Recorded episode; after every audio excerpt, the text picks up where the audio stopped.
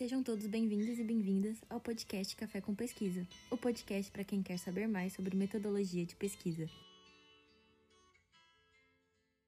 Nesse último episódio da série de entrevistas com o professor Antônio de Freitas, trouxemos um debate sobre como delimitar uma boa tese para pesquisa, formas de se esquivar das, dos vieses do próprio pesquisador e bases de dados acessíveis tanto aos estudantes da USP quanto de outras instituições. Aproveitem! Boa tarde, professor Freitas. É, eu e a Júlia, como estudante de graduação aqui na FDRP, a gente entende em relação às etapas de revisão que se deve ter uma pergunta definida que seja clara e bem formulada. E, nesse sentido, quais dicas o senhor daria para a elaboração de uma boa pergunta? E como de evitar definir objetos de pesquisa vagos ou muito amplos?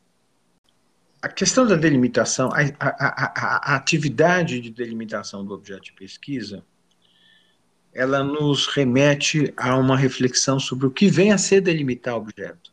Dá a impressão que a gente tem uma coisa muito ampla e a gente vai restringindo, restringindo, restringindo, até ficar uma coisa digerível, palatável, um projeto de pesquisa.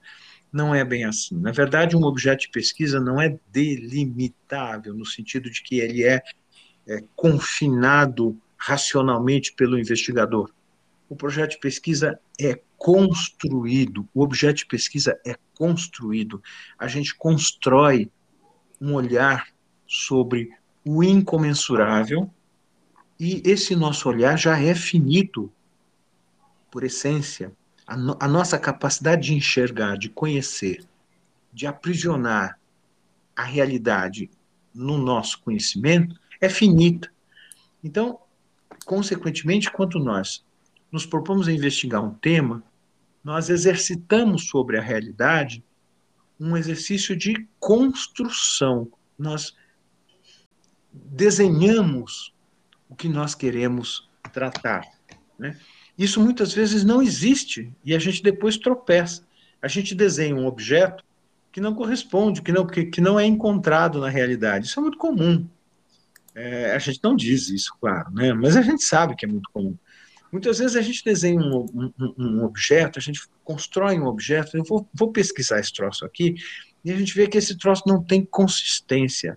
Né? As partes, os pedaços desse é, artifício que nós construímos, né, esse, é, é, não, não, não se falam, não se conectam. Então, o que é importante a gente ter presente né, por trás, assim como se fosse um grilo falante?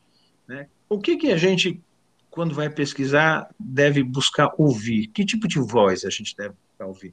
Primeiro, né, a, a, pesquisa não é um exercício diletante, né? é, um, é, é, um, é uma função socialmente importante. Então, de algum modo, a gente tem que procurar olhar ao nosso tempo, o nosso mundo, a nossa sociedade, identificar que desafios essa sociedade e esse tempo nos, nos oferecem. Né? É, segundo, pesquisar não é um exercício de, digamos, solitário, embora muitas vezes a gente tenha momentos solitários de pesquisa, até mesmo de, de, de é, registro da pesquisa, mas o, o, a pesquisa, como qualquer atividade humana, deve ser tanto quanto possível, preferencialmente coletiva, grupal, é, é, compartilhada, porque quanto mais compartilhamos, menos erramos, ou mais erramos e somos advertidos sobre os erros e as insuficiências do nosso, do nosso, da nossa pesquisa, do nosso trabalho. Né? É, terceiro, pensando o tempo, pensando a sociedade, pensando em conjunto, né, é, como a gente identificar os recursos que a gente tem disponíveis. Assim, quando a gente pensa um projeto institucional de longo prazo, quando a gente pensa em construir um, um núcleo de pesquisa, a gente pensa numa agenda ampla, permanente, que não vai se esgotar em dois, três, quatro, cinco anos. Quando a gente pensa uma pesquisa que tem um prazo de validade, que tem um prazo de conclusão, isso é mais importante, a gente tem que ter essa percepção de modéstia. E ter sempre isso é, é, eu diria assim, essa é a regra de ouro. Ter sempre claro que essa não será a única obra da nossa vida. Se formos pesquisadores genuínos, se formos acadêmicos para valer, a gente vai estar tá escrevendo outros, né? escreveremos outros trabalhos, pesquisaremos outros temas, né? temas que nos interessam, que nos suscitaram algum tipo de curiosidade, mas a gente sabe que não, não, não, não, não converge para o, a, a, enfim, para a, a, temática da equipe que nós estamos, a gente deixa para uma outra ocasião e ela voltará, ela voltará. Né? Então, o, o que é importante a gente ter claro é que ah, na pesquisa a gente tem que escrever exatamente o que a gente produziu de investigação e de conclusão. Quer isso dizer o seguinte: num trabalho acadêmico, nós não devemos e não podemos, não é adequado, nem desejável, nem aceitável que nós é, depositemos todas as aflições e as conclusões e as expectativas que a gente tem sobre os destinos da humanidade. O trabalho acadêmico tem que ser focado na produção dos resultados. E o pesquisador tem que se controlar para não fazer do trabalho acadêmico o estuário das suas impressões, das suas convicções, né, e das suas expectativas sobre o que vai acontecer daí para frente. Professor Freitas, é, do, na sua obra On Demand, nós identificamos que o senhor se dedicou um capítulo, capítulo 2, à revisão de literatura. E tem uma, uma parte específica que o senhor descreve algumas faz o relato de algumas etapas, das principais etapas, das escolhas, da aproximação com as fontes que compuseram o repertório das suas referências bibliográficas. E aqui eu abro um parêntese para, em primeiro lugar, agradecer, porque este capítulo, na verdade, é uma verdadeira aula para todos nós, e muito didático, muito esclarecedor e enriquecedor.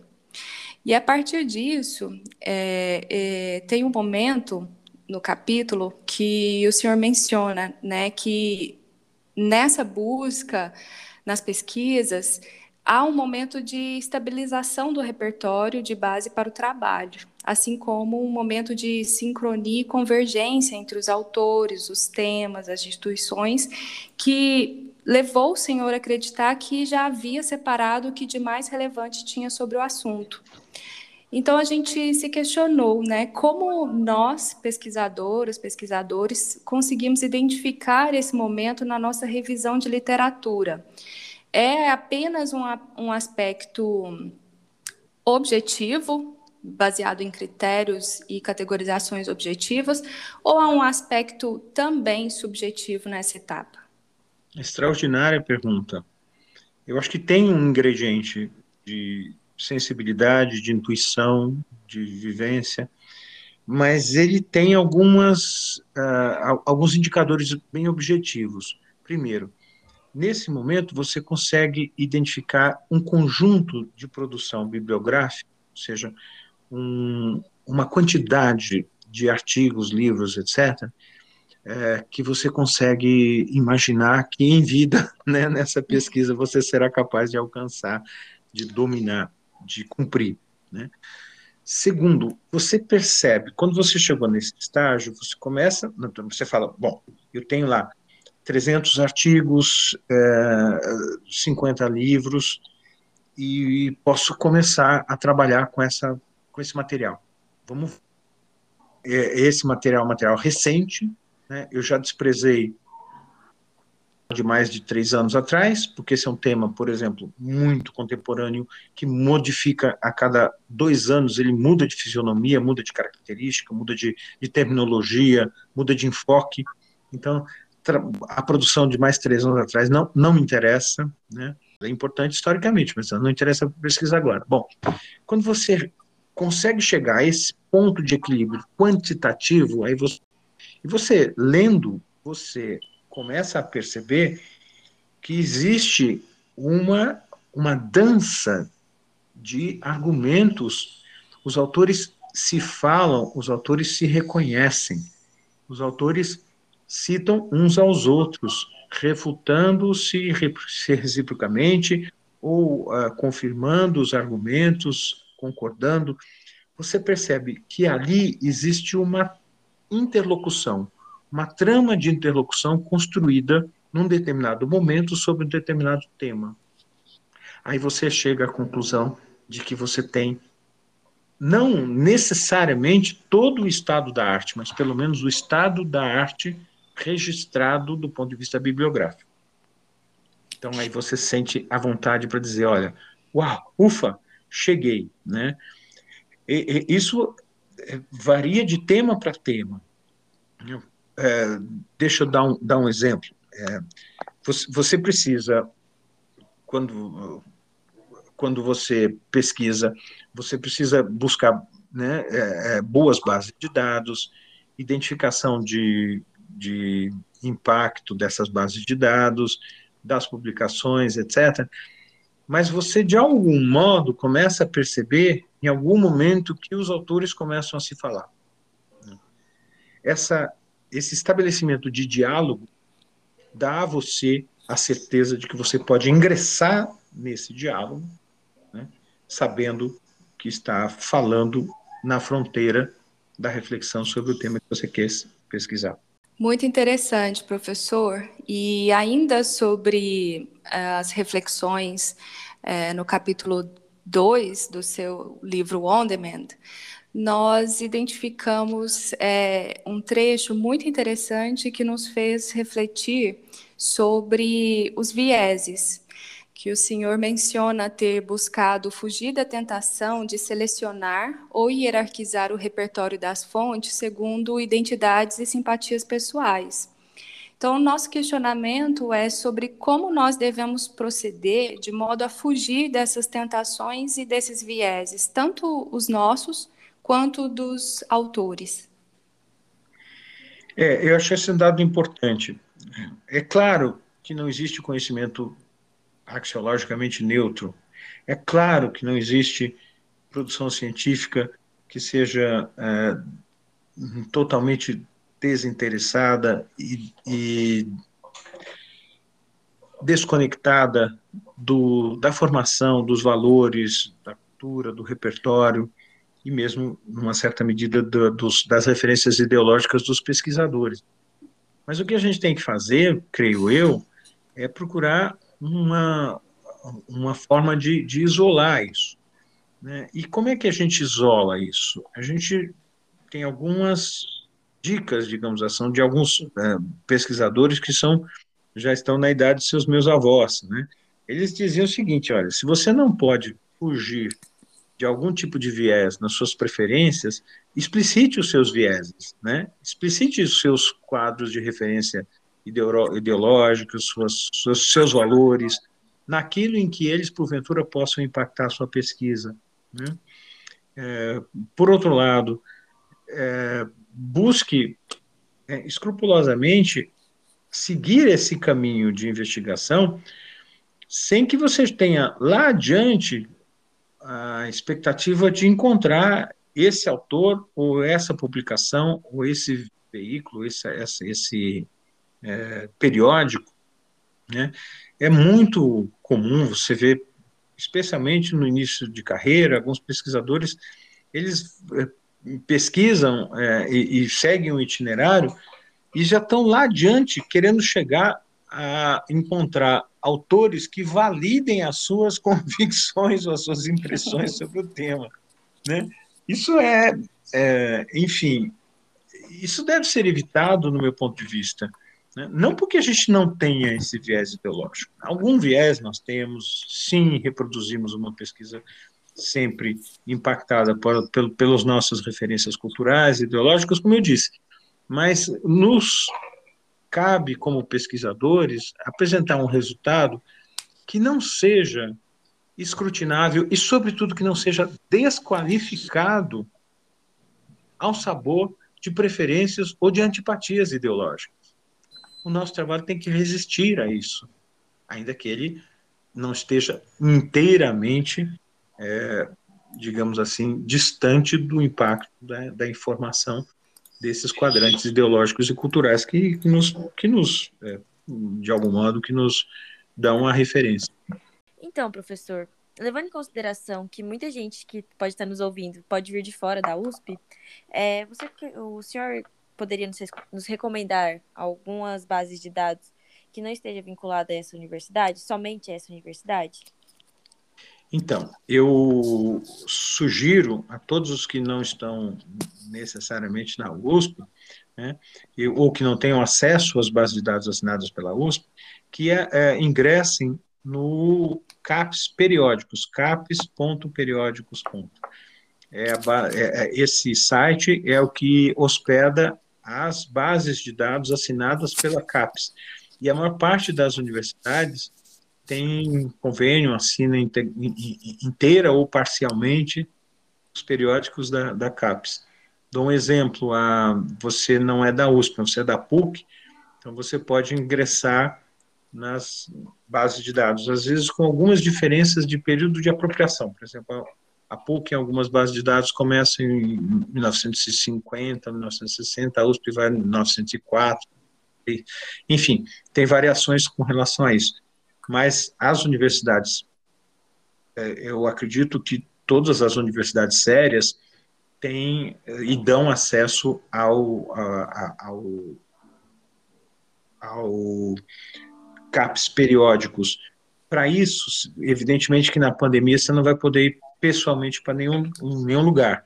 Então, o que, que é importante? As universidades, em geral, fornecem um mecanismo de busca. Esse mecanismo de busca é o, o a gente tem na USP é o Cisco N-Connect Secure Mobility Client, é o VPN. Então, vocês com o VPN da sua instituição de pesquisa, que não, é, isso é importante deixar claro, não precisa ser universidade, mas precisa estar conveniado ao sistema CAPES. Né? Pode ser uma, um instituto de pesquisa, pode ter um centro de pesquisa, não precisa ser uma instituição de ensino, mas precisa ter convênio com a CAPES.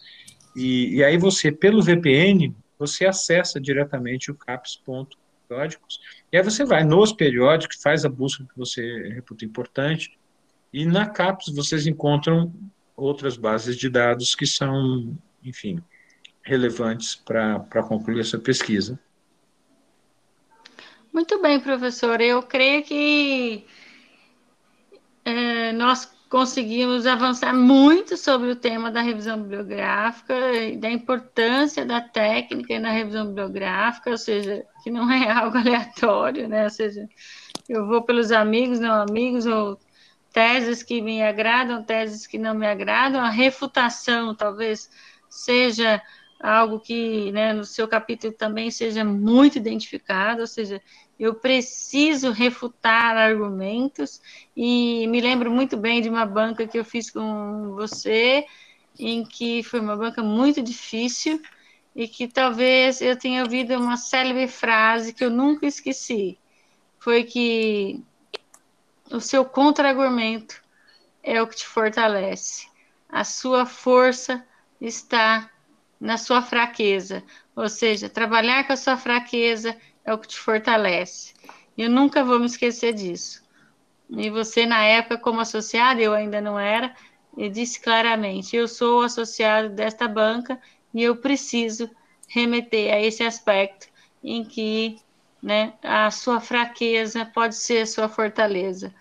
E eu gostaria muito de lhe agradecer pela sua disponibilidade, pela sua inteligência e pela sua capacidade de uh, adentrar aos nossos alunos de graduação e mestrado e parabenizar mais uma vez pelo seu excelente trabalho. Saiba que eu sempre fui e sempre serei uma grande admiradora do seu trabalho e lhe agradeço imensamente pelo nosso primeiro podcast em Café com Pesquisa.